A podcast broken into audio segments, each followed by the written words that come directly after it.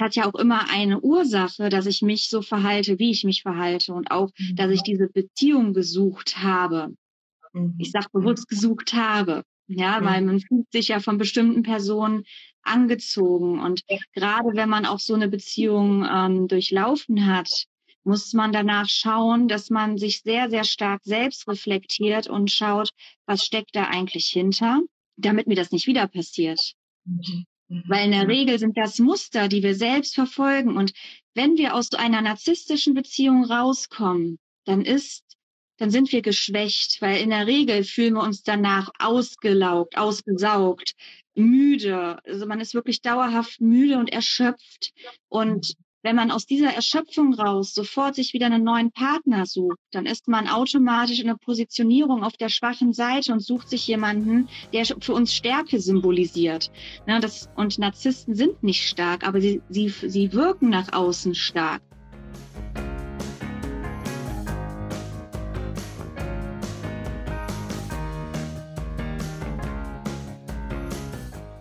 Hallo und herzlich willkommen zur heutigen Folge beim Podcast Konfetti im Herz. Ich bin Manuela, Hypnotiseurin, Beziehungscoach und Expertin für toxische Beziehungen und teile hier im Podcast spannende Impulse mit dir für dein freies und selbstbestimmtes Leben. Heute habe ich für dich einen Live-Mitschnitt aus einem Live aus Instagram, wo ich über meine Geschichte erzählt habe, wie es mir erging in einer narzisstischen Beziehung und wie ich meinen Weg dort rausgefunden habe mit der lieben Mariana. Und ich habe dir daraus einen Vierteiler gemacht, weil in einer Folge wäre es einfach viel zu lang geworden und so kannst du dir die einzelnen Steps in jedem einzelnen Teil anhören. Und im Teil 1 wird es darum gehen, wie es wie überhaupt eine narzisstische Beziehung aussehen kann, also wie meine narzisstische Beziehung aussah, wie ich dies erlebt habe. Und im zweiten Teil werde ich dann darüber sprechen, wie mein Weg hin zur Trennung war von dem narzisstischen Partner. Und im dritten Teil geht es dann um die Lösung von einem narzisstischen Partner, um die Lösung von dem Trennungsschmerz. Ähm, und in Teil 4 geht es dann tatsächlich um, die rein, um den reinen Trennungsschmerz, um die Trennung von einem narzisstischen Partner, wie du diesen überwinden kannst. Und du erhältst hier in den Folgen ganz, ganz viele Lösungsansätze und Tipps, wie du dich am besten von einem narzisstischen Partner, einer narzisstischen Partnerin lösen kannst und wie du wieder zu deiner eigenen Kraft findest, anhand meiner eigenen Geschichte, die ich dir erzähle, wie ich es erlebt habe. Und ich hoffe, du kannst dir da ganz, ganz viel raus mitnehmen und dein Leben danach auch selbstbewusst gestalten und zu deiner eigenen emotionalen Freiheit ähm, gelangen.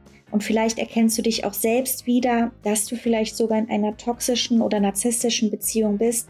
Ich möchte dir einfach hier meine Geschichte teilen, damit du einfach mal weißt, wie das überhaupt aussehen kann und vielleicht auch das Bewusstsein für eine toxische, für eine narzisstische Partnerschaft überhaupt erst einmal bekommst. Also wünsche ich dir jetzt ganz, ganz viel Freude mit den verschiedenen Teilen. Und jetzt fangen wir an mit Teil 3 die Lösung von einem narzisstischen, toxischen Partner. Ich wünsche dir ganz, ganz viel Freude und Aha-Momente mit diesen vier Teilen von meiner Geschichte in einer Beziehung mit einem Narzissten, meine narzisstische Partnerschaft, die ich geführt habe. Viel Spaß!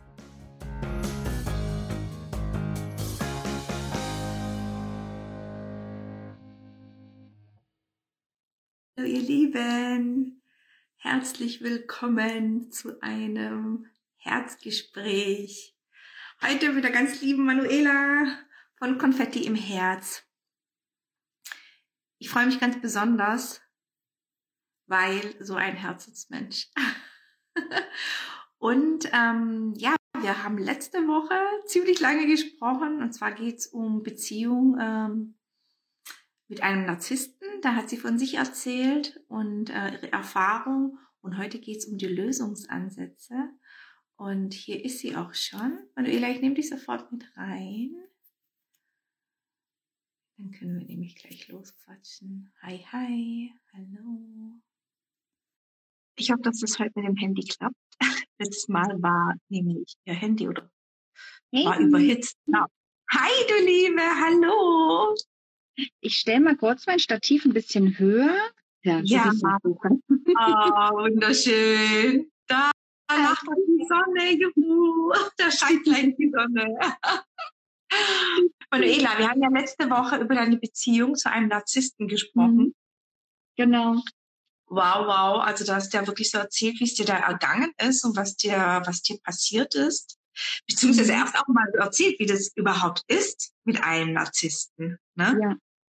Ja, ich dachte, ich fasse jetzt vielleicht noch mal kurz für die, die letztes Mal nicht dabei waren, noch mal kurz mhm. die Merkmale so ein bisschen zusammen, dass sie mhm. äh, mit einsteigen können ja. und dann können wir ja darüber sprechen, wie ich es damals geschafft habe. Ich habe mich ja dann getrennt, wie dann mhm. die äh, Lösung von dem äh, Partner war und auch wie letztendlich das Loslassen dann abge abgelaufen ist, würde ich jetzt mal sagen, was ich da mhm. für mich den besten Weg hätte. Ich sag mal, es ist für jeden persönlich der eigene Weg. Man muss immer schauen, wie sehr hat einen das ähm, mitgenommen. Mhm. Ne? Und ja, ich will nicht sagen verwüstet, aber es können schon sehr starke Spuren hinterlassen sein. Und da muss man dann halt immer gucken, individuell, was passt am besten. Aber ich sag mal, vorweg erkennen kannst du einen Narzissten oft an diesen Anzeichen, dass er ehemals oder am Anfang der Beziehung sehr charmant, aufmerksamer Partner dir gegenüber ist und dann auf einmal plötzlich nicht mehr aufmerksam ist, sondern eigentlich versucht, die Kontrolle über dich und dein Leben zu gewinnen. Das heißt auch, er fängt dann an, dich zu manipulieren. Ja, also er macht dir dann zum Beispiel Vorwürfe. Bei mir war es so, er hat immer gesagt, ich wäre nicht klug genug. Ja, manchen sagt er auch, was er anziehen soll. Ja, das gibt auch. Es gibt ja unterschiedliche Fälle von Narzissmus. Es kann auch vorkommen, dass er dich runtermacht vor Freunden und auch in der Öffentlichkeit. Manche von denen sind auch sehr eifersüchtig. Das kann sich auch dahingegen äußern. Und ja, ich sag mal, die können einen auch wunderbar die Argumente im Mund verdrehen, ne? so dass man ähm, hinterher nicht mehr weiß, was die Ausgangssituation war und äh, der Meinung ist, dass diese Personen im Recht sind. Und die drehen das dann so rum, dass du am Ende denkst, du bist schuld, obwohl du gar nicht die Schuldige bist. Ne, das sind so klassische Anzeichen, äh, wenn dass du mit einem narzisstischen oder einem Narzissten als Partner zusammen bist. Es gibt ja auch viele, die haben nur narzisstische Züge in unterschiedlichen Ausmaßen und da muss man halt schauen, inwieweit, in welchem Ausmaß diese ähm, narzisstischen Züge verankert sind. Mhm, mhm, mhm, mhm. Krass. So zusammengefasst. Okay, also es gibt, es gibt keine oder es findet keine Partnerschaft äh, auf Augenhöhe statt. Also, dass man. Nein, man muss sich halt bewusst machen, Narzissten sind nicht in der Lage, Empathie zu fühlen. Ja, das heißt, sind empathielose Menschen oder empathiearme Menschen, die können das nicht nachempfinden, was du empfindest. Und sie verspüren somit auch keine Reue. Das heißt, in der Regel sind sie nicht in der Seite, wo die sich entschuldigen werden, weil sie fühlen sich nicht in der Schuld, sondern sie werden es immer so drehen, dass du diejenige bist, die schuld ist. Und diese Beziehung wird nicht auf Augenhöhe stattfinden. Mhm. Ja? Ich sag mal, die Sache ist halt so, es gibt immer zwei Seiten der Beziehung. Ne? Es gibt zum einen den narzisstischen Partner und zum anderen gibt es den Betroffenen, den anderen Menschen. Narzissten sind halt Personen, die saugen die Anerkennung von anderen Menschen auf, um sich halt selbst in ihren Selbstwert zu stärken, weil sie einen sehr kleinen Selbstwertgefühl haben. Ne? Mhm. Und also sind das letztendlich Personen, die nach Anerkennung suchen. Meiner mhm. wollte immer gelobt werden für jede Sache. Also ich habe ich hab ihm den Lob auch gegeben, ja, aber er wollte stets und ständig für alles gelobt werden. Und aber der Gegenpart sind meistens Personen, und das schließt mich halt auch mit ein, die eher vom Typ Beziehung her Beziehungen führen, die, die in Angst sind. Also wie erkläre ich das am besten, die sich häufig, ähm, es sind ängstliche Beziehungstypen, die häufig denken, ich bin nicht gut genug. Ich, das ist dieser Glaubenssatz dahinter. Dieses, ich muss etwas dafür tun, geliebt zu werden. Mhm. Liebe gibt es nicht umsonst. Also diese mhm. Glaubenssätze stecken dahinter und das sind Ängste, die da drinnen verborgen sind. Und mhm. da muss man sich dann halt auch immer fragen, okay, was ist denn mein Anteil, dass ich dafür in dieser Beziehung beigetragen habe? Ne? Oder auch dieses, was auch bei mir ist, ich muss mich bemühen, damit ich geliebt werde. Ne? Also okay. Das war bei mir so. Das mhm. ist mittlerweile, ich bin wirklich sehr stark in der Persönlichkeitsentwicklung gegangen, aber diese Glaubenssätze und diese Denkmuster, die waren da bei mir auch tief drinne. Ich war immer so, ich muss mich anstrengen, ich muss es dem anderen recht machen, ich muss schauen, dass der andere glücklich ist. Und mhm. das ist häufig in, in der Konstellation ähm, Narzisst und Partner. Ne, das ist mhm. dann, ich glaube, das nennt man auch Co-Narzissmus, weil man halt der Gegenpart ist. Ne, und da muss man sich dann halt auch selbst reflektieren, ähm, was ist denn mein Anteil, dass ich vielleicht auch so lange in dieser Beziehung war. Mhm. Mhm. mhm. Okay, sehr schön. Also sagst du auch ganz, ganz klar, es gibt ja keine klassische Opferrolle. Also natürlich ist es ist schlimm und äh, sehr krankmachend und sehr schwächend.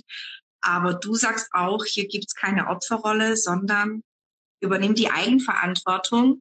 Warum bist du mit dieser Person in Resonanz gegangen? Ne? Und, und würdest du sagen, dass man das äh, schlussendlich, also ich drücke es jetzt mal so aus, äh, aber das kann man wahrscheinlich erst danach sagen, wenn man auch richtig mhm. geheilt ist, dass, das, dass man das auch als ein Geschenk nutzen kann, dass man sich ja auf jeden Fall. Also ich würde jetzt nicht so sagen, ihr seid jetzt keine Opfer, weil wenn ihr in so einer Beziehung wart, ihr seid auf mhm. jeden Fall auch betroffen.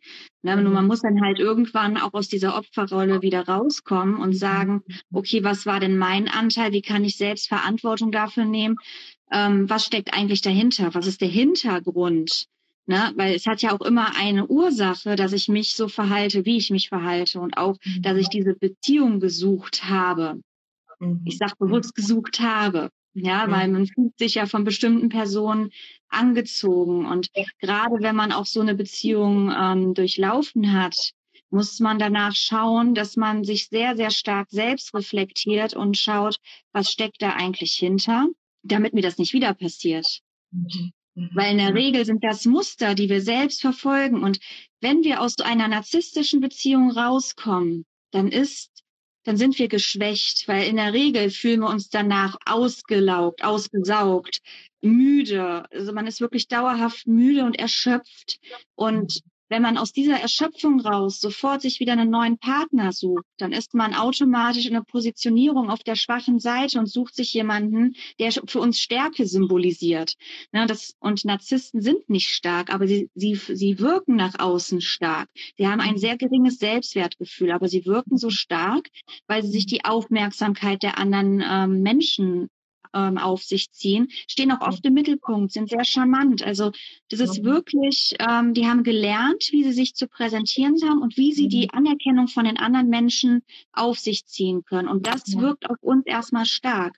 Das heißt, mhm. wenn wir aus einer narzisstischen Beziehung rauskommen, ist es an uns, erstmal an uns selbst zu arbeiten, zu reflektieren, so dass wir selbst wieder stark werden und uns selbst lieben können, damit wir uns nicht einen starken Partner suchen, sondern selbst stark sind.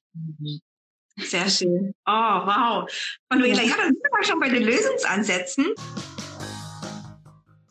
Und hier kommt eine kleine Unterbrechung, denn wenn du dich gerade wiedererkennst und auch merkst, dass du in einer dich in einer toxischen Beziehung, in einer narzisstischen Beziehung befindest, ähm, diese überwinden möchtest oder auch du schon getrennt bist und loslassen möchtest von deiner narzisstischen oder toxischen Beziehung, den Trennungsschmerz überwinden möchtest und einfach wieder zu dir selbst finden möchtest, habe ich ein ganz, ganz tolles Angebot für dich. Ich beschäftige mich explizit mit dem Thema endlich frei von Narzissmus und ungesunden Beziehungen. Und wenn du dich emotional von deiner unglücklichen Beziehung befreien möchtest, und wieder eine erfüllte und glückliche Liebe auf Augenhöhe finden möchtest, dann melde dich doch sehr, sehr gerne bei mir. Wir können dann ein 1 zu 1 Coaching-Programm für dich entwerfen. Da habe ich ein zwölf Wochen Programm ausgearbeitet, was individuell auf dich abgestimmt wird, damit du dich wieder von deiner toxischen Beziehung befreien kannst. Und was du alles bei dem Coaching zusammen mit mir erreichen kannst, kann dir am besten ein eigener Coachie von mir erzählen. Und zwar kommt hier die liebe Sabine und sie erzählt dir von ihren Erfolgserlebnissen bei der gemeinsamen Arbeit mit mir. Hallo, mein Name ist Sabine. Ich bin 47 Jahre alt und ich habe Manuela über Instagram äh, kennengelernt. Und zwar habe ich auf einem anderen Account einen Kommentar dargelassen zum Thema Gewalt gegen Frauen. Ähm, Manuela hat dann ähm, auf meinen Kommentar geantwortet Und so sind wir ins Gespräch gekommen. Wir fanden uns beide gegenseitig von Anfang an sympathisch und sie hat mir die Möglichkeit gegeben, in ihrem Podcast meine Geschichte zu erzählen. Ähm, meine Geschichte, die ich ja bisher für mich praktisch behalten habe, meine Geschichte, die ja für die ich mich auch geschämt habe, äh, sie öffentlich zu erzählen. Aber ich habe gemerkt, dass es an der Zeit ist und diese Möglichkeit, meine Geschichte zu erzählen, hat mir sehr viel weitergeholfen. Ich habe damals äh, nach der Trennung von meinem Mann eine sehr schwierige Zeit durchgemacht. Ähm, ich habe jahrelang, ohne das am Anfang überhaupt zu wissen, in einer toxischen Beziehung gelebt, habe praktisch mich selbst als ähm, Person, als Individuum immer weiter verloren. Und als sich ähm, mein Mann dann getrennt hat, stand ich plötzlich vor dem Nichts. Ich habe ziemlich früh nach der Trennung äh, therapeutische Hilfe gesucht bei einer Psychotherapeutin, habe auch einige Sitzungen ge äh, bei ihr gehabt, aber es hat meinem Zustand ähm, ja überhaupt nicht überhaupt nicht verbessert. Ähm, mir wurde immer nur gesagt, ja, Sie müssen das machen, Sie müssen das machen, Sie müssen sich endlich damit abfinden. Und ja, es war nicht das, was ich zu dem Zeitpunkt ja bereit war zu tun und auch eigentlich hören wollte. Und ähm, Manuela hat mir dann ihr therapeutisches Angebot ähm, aufgezeigt und wir haben in kürzester Zeit durch die eins zu eins Gespräche, äh, also beziehungsweise ich habe hervorragende Fortschritte gemacht. Ich habe verstanden, dass ich ähm, die Ehe mit meinem Mann auch durch noch so wundervolles Verhalten von meiner Seite niemals hätte äh, ja retten können. Mein Mann war ein Narzisst und ich konnte gegen diese toxische Beziehung ja nichts machen. Und Manuela hat mir erklärt, warum und wieso es, ich es nicht hätte besser machen können. Und das hat mir innerhalb von kürzester Zeit ermöglicht, einen ganz anderen Blickwinkel zu, ja, zu finden. Und ähm, das, was die, ich war bei mehreren Therapeuten, das, was die Therapeuten nicht geschafft haben, hat Manuela mit ihrer, ja, Art auch und mit, auch mit ihrer Therapieform und mit ihrem Hintergrundwissen innerhalb weniger Wochen mir ermöglicht, aus diesem Kreis, dass ich an allem schuld bin, auszubrechen und auch einfach zu erkennen, dass ich ähm, das Recht habe, glücklich zu sein und es nicht an diese Beziehung binden muss. Und ja, das hat mir mich unheimlich weitergebracht. Und heute habe ich ohne, ohne Angst und ohne ja, irgendwelche Furcht endlich meine Scheidung hinter mich gebracht und es, ich habe mir dabei gedacht, als ich dann da saß, habe ich gedacht, großer Gott, warum bist du diesen Schritt nicht schon viel früher gegangen?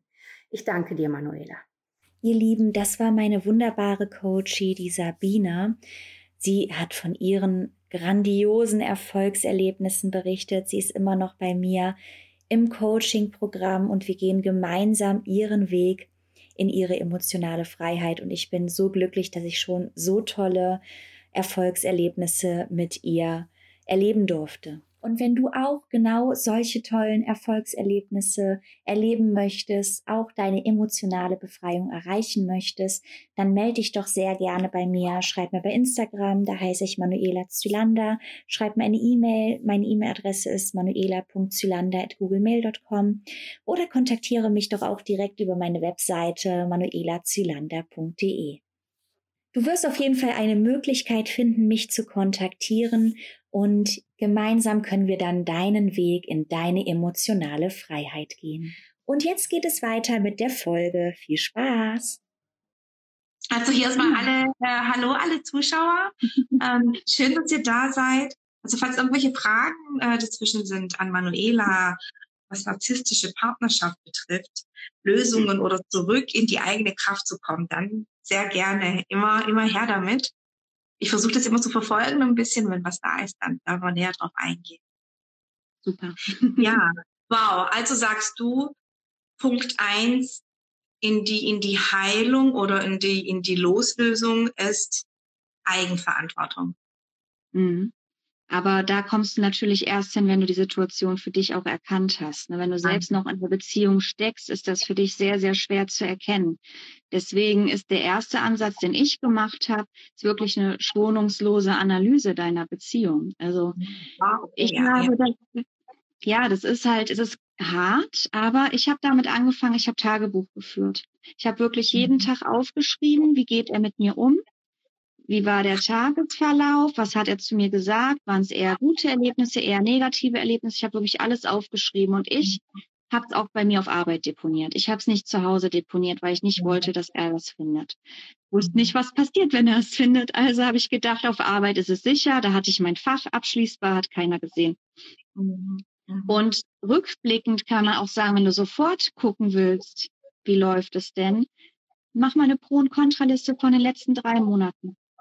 Schau mal, was waren gute Erlebnisse, was waren negative Erlebnisse, schreib alles auf, wie er mit dir umgegangen ist und dann reflektier, in welchen, zu welchem Prozentsatz ist es denn aufgeteilt? Ist es eher positiv, ist es eher negativ? Und ich sag mal, wenn ich nur 20 Prozent von meinen ganzen Sachen, die ich aufgeschrieben habe, als Gutes hingeschrieben habe, ist halt die Frage, ist das wirklich die Beziehung, die ich führen möchte? Ist das wirklich eine Beziehung, wo ich ich selbst sein kann? Ist das eine Beziehung, wo ich kontrolliert werde, wo ich nicht ich selbst sein darf, wo man mich zwanghaft versucht zu verändern, in eine Muster zu drängen, was ich gar nicht bin? Hm. Mhm. Und dann muss man sich halt fragen, möchte ich das wirklich oder möchte ich nicht lieber ein eigenverantwortliches und bewusstes Leben führen, wo ich wirklich mein wahres Ich leben kann, wo ich gewertschätzt werden kann dafür, wer ich wirklich bin. Hm. Mhm. Man muss halt auch schauen, oft wird man so isoliert. Mhm. Ja? Daher der zweite Tipp, such dir deinen Freundeskreis, bau dir wieder einen Freundeskreis zusammen, nimm Kontakt wieder mhm. zu deiner Familie auf, auch zu ehemaligen Freunden. Ne, mhm. Ne, du brauchst einen Freundeskreis und einen Familienkreis, der dir Rückhalt schenkt und der auch ähm, hinter dir steht, der dir hinter mhm. dir steht und der dich auffangen kann. Mhm. Weil wenn du dich dazu entschließt, dich von einem Narzissten oder einem, Narzisst, einem Partner mit sehr vielen narzisstischen Anzügen zu trennen, dieser Weg wird steinig und schwer. Das ist nicht leicht. Ne, deswegen mhm. brauchen wir jemanden, der uns Rückhalt schenkt. Mhm. Ne? Mhm. Also fang an, dir einen Freundeskreis aufzubauen. Mhm. Hast du dann mit deiner Familie und mit deinen Freunden über das Problem gesprochen, was du erkannt hast? Mm, spät. Ich habe am Anfang gar nicht darüber gesprochen. Ähm, bei mir war es ja so, dass meine Familie auch gar nicht in Berlin ist, ne, sondern äh, mhm. die ist am anderen Ende von Deutschland. Und ich war am Anfang, als ich hier war, auch sehr stark isoliert, würde ich sagen, weil ich habe im Hotel im Hotelbereich gearbeitet, sprich ich mhm. hatte Schichtdienst und die Leute, mit denen man sich sonst so treffen würde, die mussten hatten nur dann frei, wenn ich arbeiten musste und mhm. umgekehrt. Mhm. Und dadurch hatte ich gar nicht so den, ähm, ich sag mal, Freundeskreis hier vor Ort und Familie hatte ich auch nicht vor Ort. Und irgendwann war bei mir aber der Punkt erreicht, da habe ich das noch nicht begriffen gehabt, dass ich äh, mit einem Narzissten zusammen bin, aber in, intuitiv habe ich angefangen, mir einen Freundeskreis aufzubauen. Ich bin aus der Hotellerie raus gewesen in einem Bürojob und hatte mehr Zeit und dann habe ich mir Freunde gesucht, tatsächlich, unabhängig von seinem Freundeskreis, weil das ist auch mhm. wichtig. Ihr braucht einen Freundeskreis, der nicht sein Freundeskreis ist. Mhm. Weil bei mir war es so, die haben mich alle fallen lassen. Ne, mhm. Ne, ihm wurde alles geglaubt, nicht mir. Deswegen mhm. sucht euch eigene Freunde. Mhm. Also das heißt quasi, der Narzisst täuscht auch seine eigenen Freunde. Oder ja, blendet. Also, blendet, blendet oder? Ja. Also ich weiß ja nicht, was alles hinter meinen Rücken erzählt ähm, wurde, aber da ich weiß, ein paar Sachen sind rausgekommen, ähm, da wurde das alles so gedreht und gewendet, dass er als Guter dastand und ich war letztendlich die Böse, die fremdgegangen ist und die ja immer unterwegs war und so weiter, was aber nicht der Tatsache entsprach. Habe ich so oft gehört. Mhm. Mhm. Ja, und was am Ende der Beziehung tatsächlich war im letzten Jahr, ähm, ich habe mich dann halt viel mit Freunden getroffen, mhm. aber weil ich zu Hause nicht mehr ausgehalten habe. Mhm. Ja, das mhm. war so, ich bin nach Hause und ich hatte diese Panik, okay, was, äh, wenn ich nach Hause komme, weshalb flippt er jetzt wieder aus? Was habe ich falsch gemacht? Wie wird der Abend? Ich hatte schon richtig Angstzustände, nach Hause zu gehen und habe dann entweder im Park ewig lange telefoniert, nur um nicht nach Hause zu kommen, oder habe mhm. mich mit Freunden getroffen. Ich habe halt auch viel bei meinen Freunden geweint, weil im letzten Jahr also wo ich meinen Freundeskreis dann aufgebaut habe und es mir richtig mhm. mies ging, habe ich mich denen auch anvertraut. Aber zu der Zeit wusste ich nicht, dass es sich um einen Narzissten handelt. Mhm. Ne? Aber tatsächlich ist es so, dass die, mein Freundeskreis lange gar nicht verstanden hat, warum ich überhaupt mit ihm zusammen bin und auch diese Sympathie, die ich da hatte, also dieses, äh, was mich angezogen hat, das war bei denen nicht da. Sie konnten das eher nicht verstehen, warum ich mit so jemandem zusammen bin. Also wenn ich es jetzt einfach mal so sagen kann, ja. Ähm, ich würde auch behaupten, in der Nachbarschaft, er hat sich immer sehr, sehr charmant alle, allen mhm. Nachbarn gegenüber geäußert. Also da kann ich nicht erwarten, dass mir da jemand glaubt. Mhm. Ne? Und aus deswegen, ne? Die sind ja auch diese, dadurch dieses zwanghafte nach Anerkennung streben, sind ja auch sehr hilfsbereit, nur um auch diese ja. Anerkennung zu, äh, zu bekommen. Ja. Ne? Wie toll ja. sie das machen und ich mhm. habe tatsächlich ja noch, ähm, das habe ich auch erst vor ein paar äh, Wochen erfahren, da ist ein, die ähm, Oma von ihm, die, die ganze Familie ist bei ihm tatsächlich sehr narzisstisch veranlagt. Die mhm. hatte ähm, unmittelbar nach der Trennung meiner Familie einen Brief geschrieben, wo sie ähm, letztendlich aufgezählt haben, was was ich denn für ein schlechter Mensch bin und er für ein toller Mensch. Und aber sie ja eigentlich nicht schlecht über mich reden wollen, aber und dann wurde alles aufgezählt, was ich denn für ein schlechter Mensch bin und äh, dass sie ja überhaupt nicht verstehen würden, was ich denn an einem Mann suchen würde, weil das Leben würde ja nicht nur aus Freunde, Kochen, Sex und alles bestehen, wo ich dann auch so gedacht habe, ja, wenn es mal das gewesen wäre.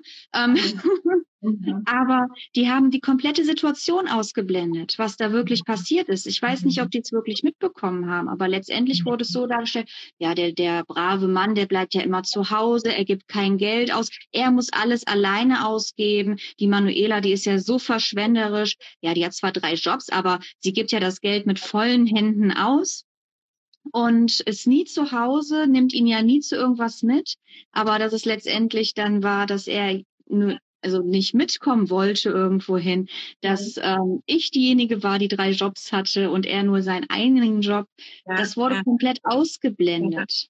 Ja, ist also sehr, sehr, sehr einseitig. Nur die eine Seite ist, ist ja. gut und zählt und um, krass, ja. Ja. ja. Und ich meine, sie erzählen natürlich ihre Version ihrer Familie und ihren Freunden, ne? Und ähm, die sieht natürlich anders aus, als du sie selbst interpretierst. Mhm. Deswegen, ein Freundeskreis ist auf jeden Fall sehr, sehr wichtig und mhm. lass dir auch helfen von Freunden und Familie. Sprich, mhm. trau, trau dich wirklich, ähm, deine Geschichte an, denen anzuvertrauen und du wirst auch ganz viel Hilfe bekommen. Also ich war selbst mhm. überrascht, als ich mich anvertraut habe, wie viel Unterstützung ich da auch mhm. ähm, erfahren habe.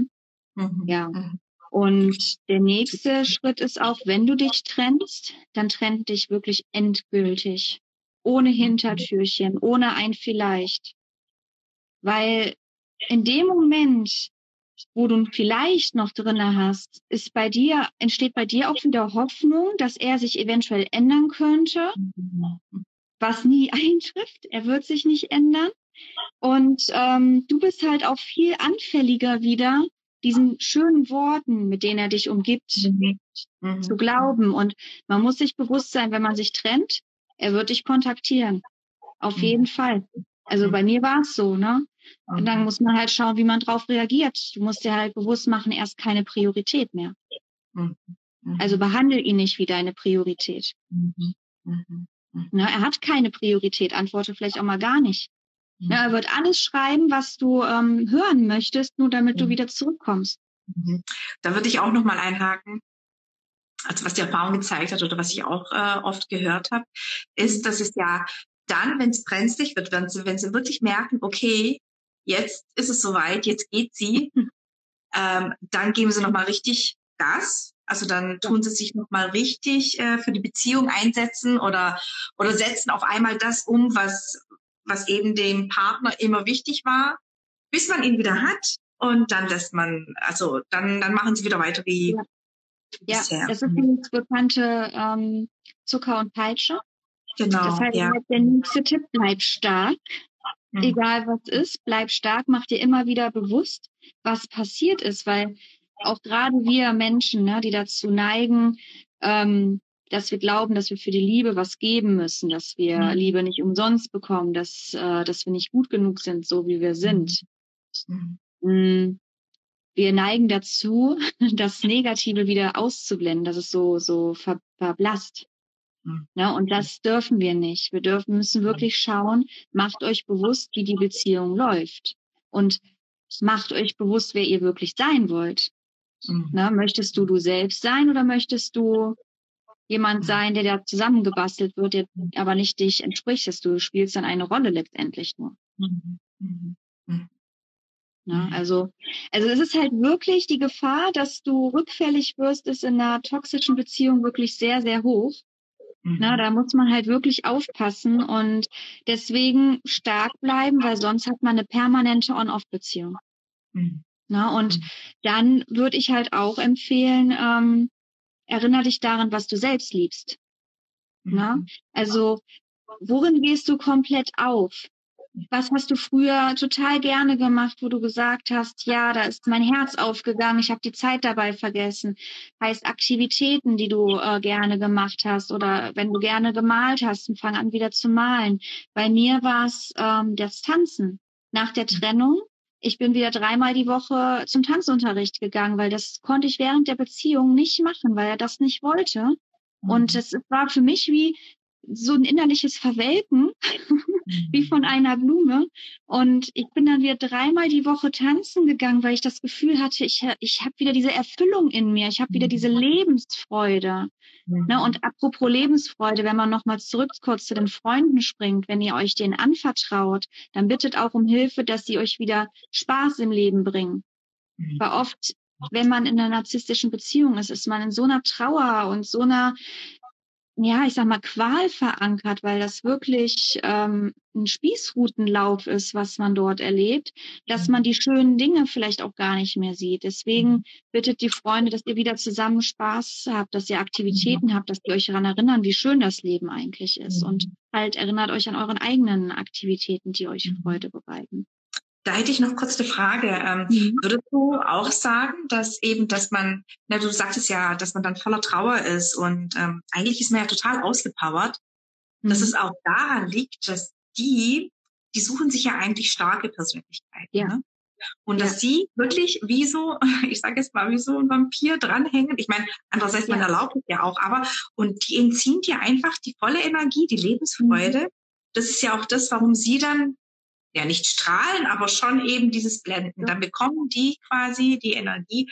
Du bist mhm. völlig ausgelutscht, um es nicht anders zu sagen. Und die haben, bekommen ja. dann die Kraft. Ne? Würdest du das, das auch so sehen? Ja, Kraft, die, ja, diese Anerkennung, diese an dir aussaugen. Also sie saugen dich komplett aus, mhm. machen dich klein, um selbst mhm. wieder sich besser zu fühlen.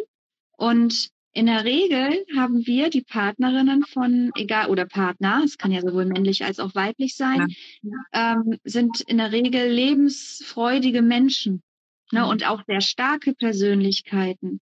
Mhm. Aber wir haben halt auch eine Angst verankert, weshalb wir uns an solchen Menschen binden. Aber das Problem ist, dass sie dir diese Kraft entziehen und du bist mhm. eigentlich nur noch Existenz, um für ihn da zu sein muss man einfach mal so sagen. Du bist nur dafür da, um ihn ähm, zu, zu mit der Energie ja, zu füttern quasi. Ja, mit Energie zu füttern, sie zu pushen. Das war gerade das Wort, was mir gefehlt hat. Mhm. Ähm, immer zu sagen, wie toll sie alles machen und du hast kein eigenes Leben mehr, weil du wirst komplett ähm, kontrolliert und auch manipuliert und du zweifelst halt irgendwann an dir selbst und das ist auch der Grund, wenn diese Manipulation und Aussaugung gleichzeitig stattfindet, weshalb du irgendwann keine Kraft mehr hast. Mhm. Und du zweifelst ja dann halt auch irgendwann an dir und fühlst dich halt wertlos. Ne? Mhm. Und über diesen Punkt musst du halt hinwegkommen. Und ähm, was jetzt halt nach der Trennung dann der Fall ist, du musst halt deine innere Balance wiederfinden. Diese Selbstreflexion, die muss anfangen. Deswegen fange an, Podcasts zu hören. Ne? Podcasts, die sich um Selbstliebe und über Selbstwerterkennung handeln. Ich habe viel Laura Marlina Seiler gehört. Ich ähm, habe ja jetzt selbst auch einen Podcast, den ich mache, ähm, Konfetti im Herz, wo ich die Leute ja auch äh, diesen Mehrwert in der Welt einfach schenken möchte, dass sie sich in ihrer Haut so wohlfühlen, wie sie sind, ne? dass sie wertvoll sind. Und damit fängt's an, dass du dich selbst wieder anfängst zu lieben und dann, wie gesagt, mit den Freunden sprechen und auch Freunde mhm. haben. Und die Sache ist halt auch die nach einer Beziehung. Es kann sein, dass du nach einer toxischen Beziehung ähm, so verstört bist, Entschuldigung, wenn ich dieses Wort nutze, aber das ist halt so, mhm. dass ja. Gespräche mit Freunden und Familie nicht reichen. Das heißt, es kann auch sein, dass du wirklich eine therapeutische Begleitung brauchst danach oder einen Coach. Ja, das ist gerade dann, wenn du viele Angstzustände hast, wenn du Panikattacken hast, wenn du permanent, permanent unter Schlafmangel leidest oder wenn du selbst keinen Ausweg mehr kennst. Ne? Und dann ist es wirklich auch zu sagen, okay, ich muss mir auch noch andersweitig Hilfe suchen in Form mhm. von, einer, von einem Therapeuten oder auch von einem Coach, je mhm. nachdem, wie stark sich das ausprägt, weil in manchen Fällen kann, können Gespräche mit Freunden und Familie nicht, allein nicht mehr helfen. Mhm. Ja, und das muss man sich dann halt auch eingestehen. Und dann ist halt der nächste Schritt, du musst dich deinen Ängsten stellen. Na? Weil ähm, in deinen Ängsten steht, dahinter ist meistens die Ursache, weshalb du auch ähm, so lange in dieser Beziehung festgesteckt hast. Na, das mhm. heißt, da nochmal sich bewusst hinsetzen und fragen, warum habe ich das denn so lange mit mir machen mhm. lassen oder so lange diese Beziehung geführt, ne? Damit das, ist so immer, mhm. Das ist immer so die Frage, dann fragt man sich, wenn man das so beobachtet oder hört, warum machen, macht man das so lange mit? Was steckt ja. dahinter? Warum, warum lässt man das mit sich machen?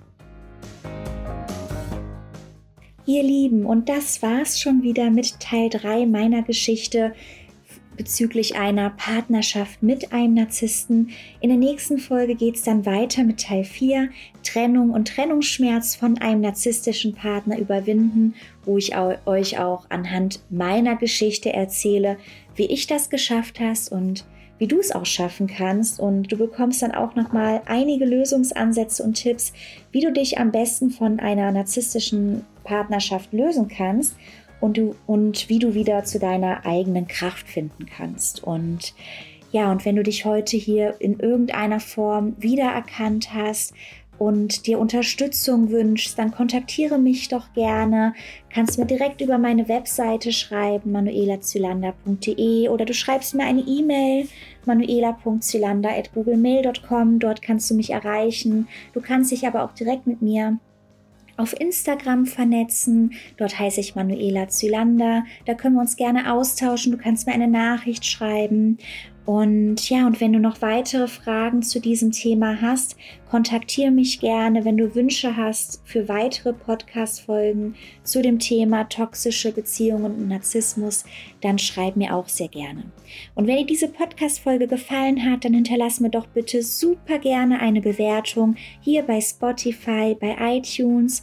Schreib mir eine E-Mail wie gesagt, du kannst mir auch bei Instagram schreiben oder wo auch immer du möchtest. Du wirst schon eine Möglichkeit finden, mich zu kontaktieren.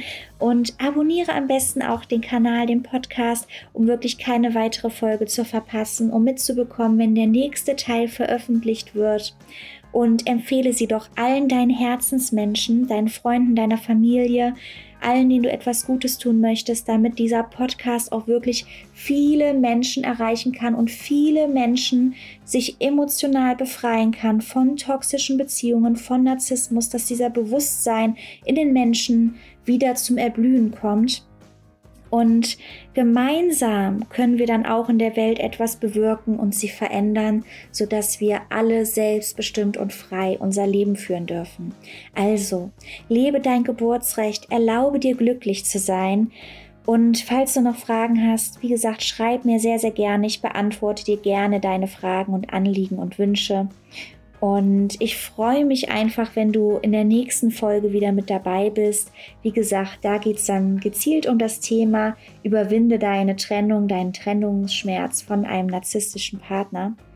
Und bis dahin wünsche ich dir ein wundervollen Tag und denk immer dran, Birthright Happy Life. Deine Manuela.